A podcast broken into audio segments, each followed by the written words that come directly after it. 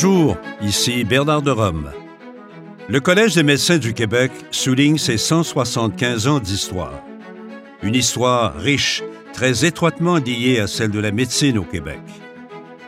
Dans le septième épisode de ce balado, l'auteur et historien Denis Goulet nous relate les péripéties du collège face aux transformations majeures du système de santé, l'élection du docteur Augustin Roy à la présidence et l'impact de la féminisation de la profession. Bonne écoute. À la suite des chambardements survenus depuis la mise en vigueur de l'assurance hospitalisation et l'adoption de la loi des hôpitaux, les gouverneurs, habitués à une relative tranquillité et à des tâches plutôt routinières, sont presque tous entraînés à prendre un intérêt véritable aux choses du collège. Les dossiers ne manquent pas. Rédaction de mémoire sur les effectifs médicaux, sur l'assurance maladie, sur la chiropratique et sur la nomenclature des tarifs médicaux, réforme du code de déontologie, projet de modification à la loi médicale, etc. Mais une autre épée de Damoclès pèse sur le collège, le processus de syndicalisation des omnipraticiens et des spécialistes. Jusqu'aux années 1960, le collège joue un rôle de représentant légitime de la profession médicale, même si, en principe, sa fonction principale demeure la protection du public. On a vu que le législateur a confié à ce dernier la responsabilité d'organiser et de diriger l'enseignement et l'exercice de la médecine, souhaitant par là lui donner les pouvoirs de contrôler la qualité des actes médicaux posés dans la province. Bref, dans un contexte de pratique libérale et dans une société où le secteur de la santé était peu organisé, il était facile de concilier les rôles de protecteur du public et de défenseur des intérêts professionnels des médecins. Grâce au pouvoir que lui a concédé l'État, le collège avait contrôlé l'ensemble des activités à caractère médical jusqu'aux années 1950, et ce, sans faire face à beaucoup de résistance de la part des autres intervenants dans le champ des soins curatifs. La principale cause d'un certain déclin du collège provient donc de ses propres rangs. Le phénomène de la spécialisation crée deux catégories de médecins aux intérêts parfois divergents, brisant ainsi l'homogénéité de la profession acquise depuis le 19e siècle. Et voilà qu'émerge, dans le contexte d'un renforcement du rôle de l'État au niveau des soins médicaux, deux syndicats médicaux professionnels, la Fédération des médecins omnipraticiens en 1963 et la Fédération des médecins spécialistes en 1965. Ces deux nouveaux joueurs modifieront sensiblement le rôle du collège et iront jusqu'à menacer son existence. De fait, les dissensions qui émergent rapidement entre les deux grandes fédérations ne tardent pas à inquiéter sérieusement les autorités du collège. D'autant qu'il a toujours défendu le principe de l'union des forces médicales contre les ennemis du moment, que ce soit les charlatans jusqu'aux années 1940 ou les tendances interventionnistes de l'État à partir des années 1950. La recherche d'un modus vivendi entre le collège et les fédérations constitue aussi, peu après leur formation, une source de tension chez les membres de la profession, tensions qui persisteront jusqu'à aujourd'hui. Comme cela est fréquent en histoire de la médecine, il faudra une situation de crise pour que des changements en profondeur soient amorcés au sein du collège, tant sur le plan de ses orientations que sur celui de son organisation. Affaibli de l'intérieur par le désintéressement des médecins, miné par une opinion publique plutôt négative à son endroit, menacé par la montée de l'État dans le domaine de la santé et la création de deux fédérations, le collège au milieu des années 1960 se trouve donc à un tournant décisif de son histoire. En effet, la profession médicale est alors plongée au cœur d'une série de réformes sans précédent dans l'histoire du Québec. L'adoption de la loi des hôpitaux, de la loi d'assistance médicale et la commission d'enquête sur la santé et le bien-être social en 1966 ne constituent en fait que des préludes aux transformations profondes qui s'annoncent dans le secteur de la santé et qui modifieront sensiblement le rôle sociomédical du collège. À ce moment, une nouvelle administration prend la direction du collège. Le nouveau président, le docteur Gustave Gingras, est un homme rigoureux, doté d'un grand sens de la diplomatie et respecté de tous. Il est en effet une figure de stature internationale dans le domaine de la réhabilitation. Gingras contribuera à rehausser la crédibilité de l'institution en assumant une présidence très active, axée notamment, selon ses propres termes, sur une revalorisation du collège auprès du public et des autorités gouvernementales. Pour la première fois dans l'histoire de cette institution, un président axera d'entrée de jeu l'essentiel de ses efforts à promouvoir le rayonnement externe du collège. Dès son entrée en fonction, le docteur Gingras s'efforce donc de promouvoir le rôle du collège auprès des médias et de la population par le moyen des conférences de presse périodiques et l'embauche d'un directeur des communications à temps plein. Une telle politique d'ouverture, plutôt banale pour le lecteur d'aujourd'hui, constitue alors une véritable révolution au sein du collège. Aussi, lorsqu'il pousse l'audace jusqu'à demander l'admission des journalistes aux assemblées générales annuelles, il reçoit un refus catégorique, l'exécutif du collège ne souhaitant pas ouvrir ses portes à tout vent. Est-ce là un désir inconscient de garder loin du public les soi-disant mystères de la profession et de ses activités, note ironiquement le docteur Gingras? Il ne manque pas de souligner avec un humour délicieux les nombreux cas de retard des membres du Conseil, les interventions oiseuses qui éternisent les réunions sur deux jours, et les stratégies douteuses de certains intervenants qui cherchent à faire adopter à la hâte un règlement. Voici ce qu'il en dit non sans ironie. Vers la fin de la réunion, pour des raisons que je n'ai pas encore élucidées, on note chez les membres du Conseil qui siègent depuis le matin une période d'euphorie. C'est le moment d'aborder les questions controversées et de les faire approuver. Les réformes mises en place à partir de 1966 entraînent la participation active du Collège au débat entourant la mise sur pied d'un régime universel d'assurance maladie. Cela permettrait d'accroître peu à peu la crédibilité du Collège auprès des pouvoirs publics. Mais aussi et surtout, il obtiendra un partage acceptable de responsabilités avec l'État en ce qui concerne le contrôle de l'exercice médical. Aux initiatives consenties vers une plus grande visibilité auprès de la profession et des autorités gouvernementales s'ajoute une importante réorganisation des structures internes du Collège. Entre 1966 et 1970, L'effort est tel qu'il est devenu, comme le souhaitait son président, un collège dynamique prêt à prendre ses responsabilités. Au début des années 1960, il ne comptait qu'un seul médecin cadre à temps plein, le registraire, et six employés de soutien. Dix ans plus tard, dix médecins cadres et 27 employés de soutien œuvrent à temps plein au sein de l'institution. Mais il n'y a pas que la quantité qui révèle les transformations profondes survenues au collège. La qualité des individus engagés est aussi éloquente. Parmi les nouveaux venus, embauchés durant les années 1960, un jeune médecin, ancien omnipaticien, devenu spécialiste en hygiène publique et en administration hospitalière, commence sa brillante carrière au sein du collège. À titre de registraire adjoint, le docteur Augustin Roy se fait rapidement remarquer par son efficacité et son immense capacité de travail. Nommé registraire en 1966, il devient le bras droit du docteur Gingras dans la réorganisation interne du collège. En simplifiant, on peut dire que le docteur Gingras est alors l'âme de la réorientation philosophique du collège, alors que le docteur Roy en est l'artisan pratique. C'est à lui que revient la tâche de recruter de jeunes médecins cadres compétents, lesquels seront les véritables artisans de la professionnalisation des activités du collège. Il leur offre de bonnes conditions de travail, et un formidable défi à relever. Parmi les neuf médecins cadres embauchés entre 1968 et 1974, la plupart demeureront en poste pendant près de 25 ans. Ils deviendront des acteurs de premier plan dans ce renouveau corporatif et contribueront à accroître la crédibilité du collège auprès de la profession et des pouvoirs publics. La venue de ces nouveaux médecins cadres et administrateurs renforce la représentation du milieu hospitalier au sein du collège, laquelle est déjà largement dominante à l'intérieur du comité exécutif. Sur les six membres élus en 1970, cinq ont été directeurs ou directeurs médical adjoints d'un hôpital et trois possèdent un diplôme en administration hospitalière. L'hôpital étant au cœur du système de soins, il semblait naturel que ce milieu soit fortement représenté au sein du collège les quatre membres du nouveau service de l'exercice de la médecine, forts de l'appui indéfectible des autorités du collège, deviennent les véritables maîtres d'œuvre de l'organisation fonctionnelle et de la normalisation des méthodes d'inspection professionnelle. Des liens très étroits se nouent peu à peu entre ces jeunes médecins au cours des longs et nombreux voyages d'inspection dans les régions les plus éloignées du Québec. Bien souvent, des rencontres improvisées chez l'un ou l'autre se terminent tard le soir et débouche sur un projet de politique susceptible d'améliorer l'efficacité du service. L'esprit familial qui règne alors au collège s'exprime là avec toute son intensité.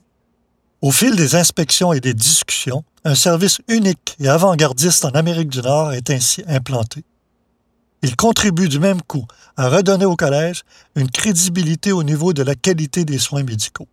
Par exemple, une trentaine de petits hôpitaux privés d'à peine 10 lits à Montréal et en région se voient retirer leur permis d'exploitation. Dans la plupart des cas, le nombre excessif d'interventions inutiles et la qualité parfois douteuse des soins prodigués sont à l'origine de ces fermetures. Après avoir mis en pratique une philosophie de contrôle axée sur les sanctions, le Collège modifie son approche, au tournant des années 1970, pour privilégier une action préventive. On considère qu'il vaut mieux prévenir l'incendie que l'éteindre. Certains y verront un relâchement des mesures de contrôle dans le but de protéger les médecins. Il faut tout de même noter que l'orientation adoptée par le Collège s'inscrit alors dans la voie de certaines initiatives sociales axées sur la prévention et la réinsertion. Les structures et les politiques de surveillance, de discipline et de formation continue mises en place par le Collège entre 1970 et 1974 visent donc non pas à punir les médecins fautifs, mais à les rééduquer et à maintenir la qualité de leurs pratiques professionnelles. Les changements de dénomination sont à cet égard très révélateurs. Le service de surveillance de l'acte médical devient en 1969 le service de l'exercice de la médecine et en 1974 le service d'inspection professionnelle. La phase de rattrapage entreprise par le Collège entre les années 1966 et 1970 indique donc sa détermination a joué un rôle directeur concernant la qualité de la médecine pratiquée en territoire québécois. Tout en donnant crédit aux personnes qui ont entrepris cette réforme, on peut se demander dans quelle mesure les autorités du collège ont alors le choix.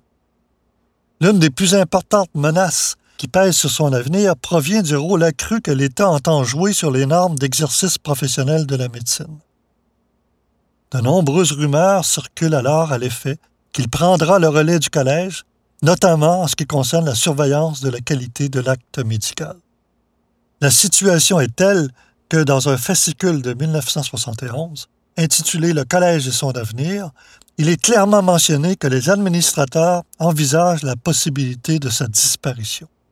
Mais il y aura plus de peur que de mal. Dans l'espoir de susciter dans la profession une prise de conscience collective sur le rôle du collège et l'avenir de la médecine au Québec, on organise en 1971 la première tournée provinciale auprès des médecins des régions. Jamais jusque-là, les administrations antérieures, malgré les intentions affichées, n'avaient fait les efforts nécessaires pour rapprocher le collège de ses membres. L'organisation d'une telle tournée est pourtant largement justifiée si l'on considère que, même en ces temps troubles pour la profession, les médecins sont loin de soutenir inconditionnellement leur corporation. Certains s'indignent que leur cotisation soit utilisée pour défendre le public au détriment du médecin. De fait, mentionne-t-on, ce qui est inexplicable pour un bon nombre, c'est que les médecins doivent payer pour que la population soit protégée contre eux. D'autres ne distinguent pas encore les rôles respectifs dévolus aux syndicats et aux corporations. Bon nombre de médecins confondent encore le rôle du collège, d'aucuns croient qu'il est un organisme créé pour la seule défense de leurs intérêts. Au cours des débats entourant les réformes du système de santé, notamment en ce qui a trait à la distribution et au contrôle des services de santé, le Collège défend cinq prérogatives fondamentales, parmi lesquelles la protection du libre choix du malade et de l'autonomie professionnelle du médecin sont majeurs. Ce dernier principe, lié à une vieille tradition de la médecine libérale, constitue alors aux yeux des médecins un rempart important contre ce qu'on appelait à l'époque une socialisation excessive des soins de santé. En revanche, le Collège reconnaît à l'État le pouvoir d'opérer une saine planification de la distribution des soins et la responsabilité d'établir une surveillance des ordres professionnels. Il reconnaît aussi aux syndicats professionnels le droit exclusif de négocier l'échelle des honoraires professionnels, se délestant ainsi d'une très vieille prérogative. Soulignons que, dans l'ensemble, le Collège exprime très peu de désaccords concernant l'orientation fondamentale du système d'assurance maladie. À la suite de la loi créant le Code des professions en 1974, une autre page de l'histoire du Collège est tournée. Dès lors, il se voit dans l'obligation de modifier sa dénomination Collège des médecins chirurgiens de la province de Québec, vieille de 127 ans. On a le choix entre Ordre des médecins du Québec ou Corporation professionnelle des médecins du Québec. Les administrateurs rejettent la première dénomination qui connote à leurs yeux un caractère disciplinaire. Ils optent donc pour la seconde solution. Vous êtes du septième épisode d'un balado du Collège des médecins qui souligne ses 175 ans d'histoire. Le récit se poursuit dans un moment.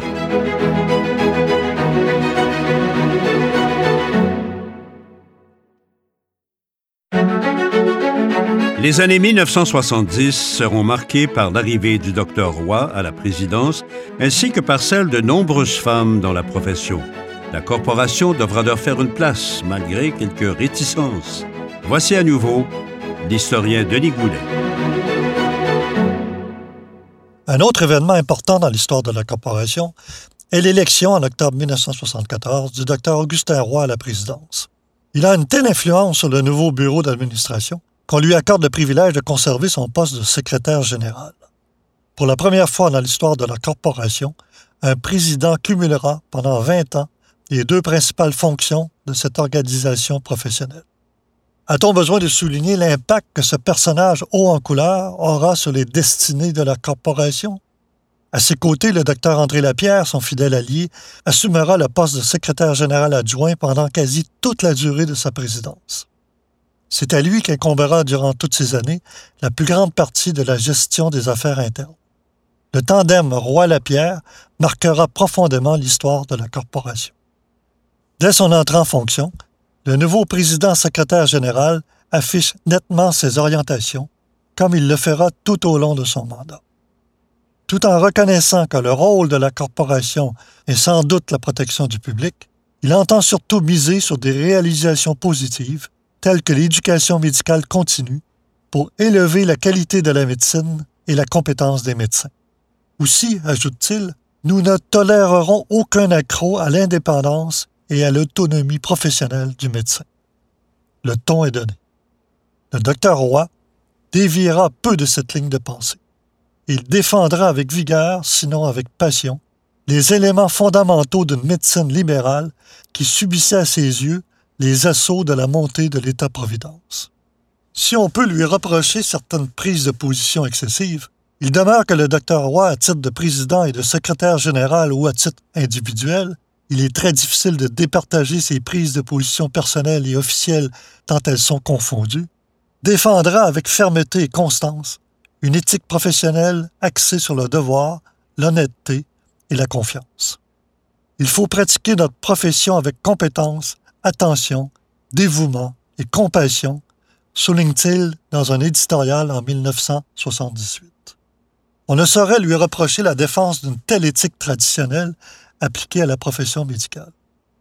Il faut tout de même signaler que celle-ci ne s'accordait pas toujours avec les modes de vie et les valeurs d'une société en plein chambardement. Les pouvoirs accordés au docteur Roy par les administrateurs et certaines de ses prises de position polarisent tellement l'attention que l'opinion publique en vient à considérer la corporation et son président comme une seule et même entité.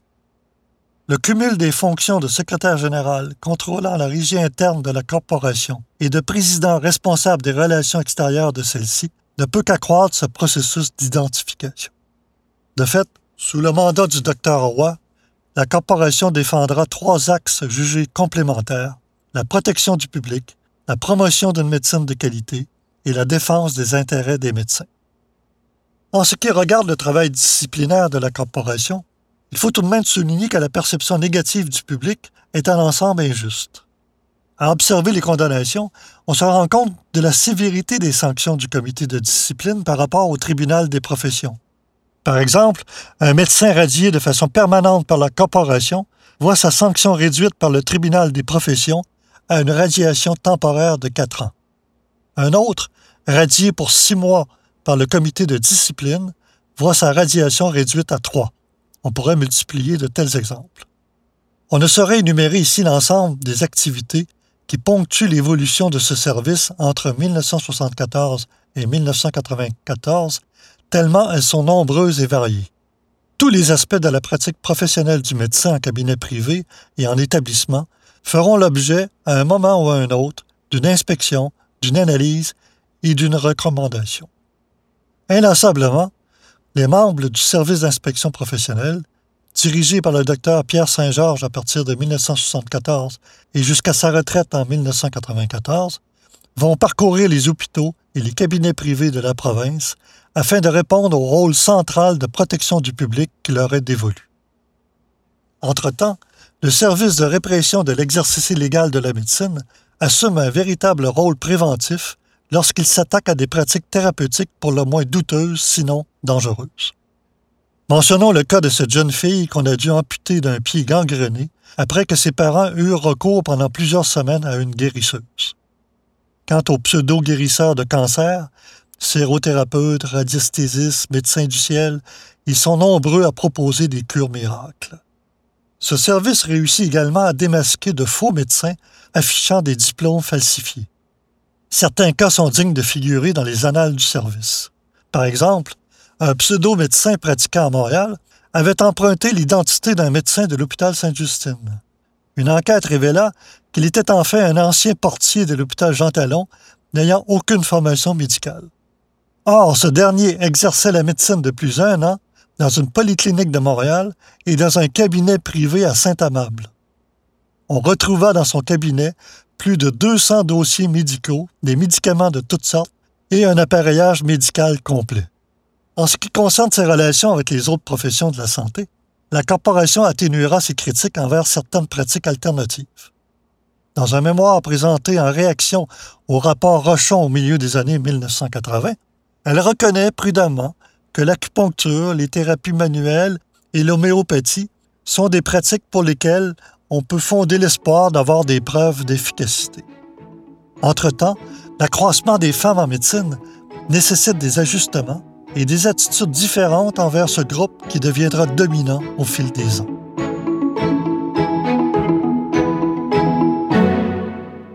En périphérie du développement des grands services de la corporation se greffe un nouveau comité qui contribue à répondre aux transformations survenues dans la société québécoise. Durant les décennies 1970 et 1980, on assiste à une augmentation sans précédent de l'admission des femmes à la pratique de la médecine. Ce n'est qu'en 1978 que la première femme médecin, la docteure Mimi Belmonte, fut élue au conseil d'administration. Grâce à l'énergie déployée par Monique Boivin, ancienne présidente de l'Association des médecins de langue française du Canada en 1981 et 1982, le Collège met sur pied en octobre 1983 le Comité des femmes médecins.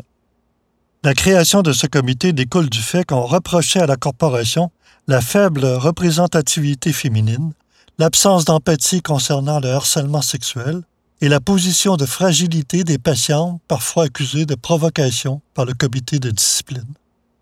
La corporation, consciente de l'impact de cette arrivée massive des femmes au sein de la profession, avait publié en 1976 un numéro spécial de son bulletin intitulé L'activité professionnelle des femmes médecins au Québec. Au moment où est mis sur pied le comité, 17 des médecins au Québec sont des femmes et la corporation compte près de 2500 femmes médecins. Elle représente alors plus de 40 des étudiants en médecine. La profession médicale se féminise donc rapidement. Ce n'est pas sans inquiéter certains médecins qui craignent une baisse de revenus alors que d'autres laissent poindre des réflexes misogynes. Ainsi, lorsque le comité des femmes médecins décide de faire une enquête sur les soins reçus lors des accouchements, on lui reproche de valider le témoignage de femmes qui, même quelques jours après un accouchement, n'avaient pas toute leur tête. Mais ce genre d'attitude est en déclin et aura tendance à disparaître. Malgré les avancées indéniables du collège, notamment au niveau de la qualité des soins, du respect des autres professions de la santé, tout ne va pas pour le mieux. Son président, qui cumule toujours le poste de secrétaire, peine à s'ajuster aux nouvelles réalités sociales et à l'impact des communications sur la perception du public. Son acharnement à défendre les médecins passe mal et une malencontreuse déclaration mettra fin à son mandat. Une nouvelle équipe obtiendra alors la tâche de réformer certaines activités du collège. Le mot d'ordre sera désormais l'innovation dans la continuité.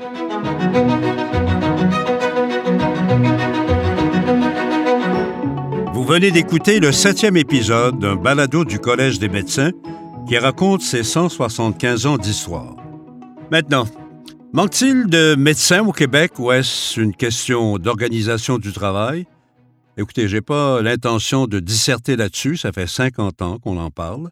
Souhaitons que le ministre Dubé, en collaboration avec les différents syndicats, groupes de santé, y compris le collège, finiront par crier Eureka par ailleurs, j'aimerais m'arrêter à la féminisation de la médecine qui a nécessité au cours des années des ajustements et des attitudes différentes envers ce groupe, comme l'écrit si bien Denis Goulet dans ce balado.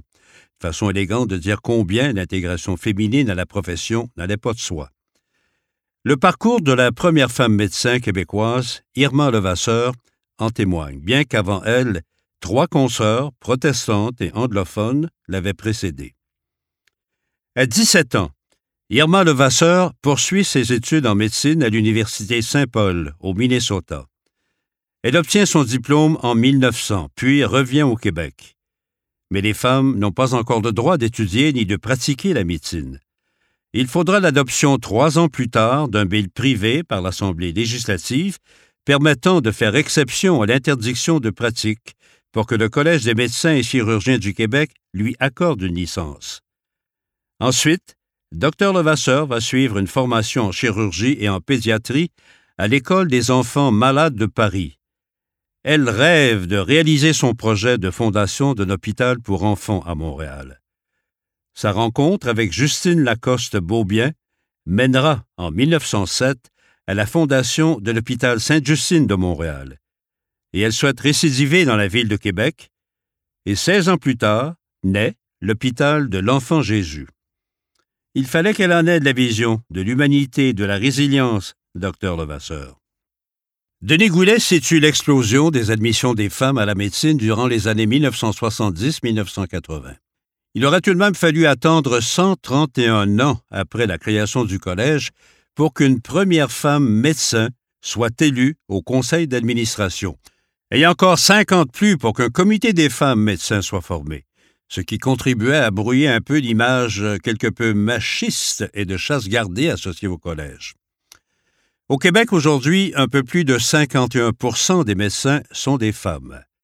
Elles sont majoritaires en médecine familiale et l'avenir leur appartient, semble-t-il. Deux médecins sur trois seront des docteurs et dans les spécialités, la parité est à portée de main. Précisons que dans les universités, il ne se fait pas sur ton de discrimination positive. Les candidates et candidats sont admis dans les facultés en fonction de la cote R et des entrevues auxquelles ils sont soumis.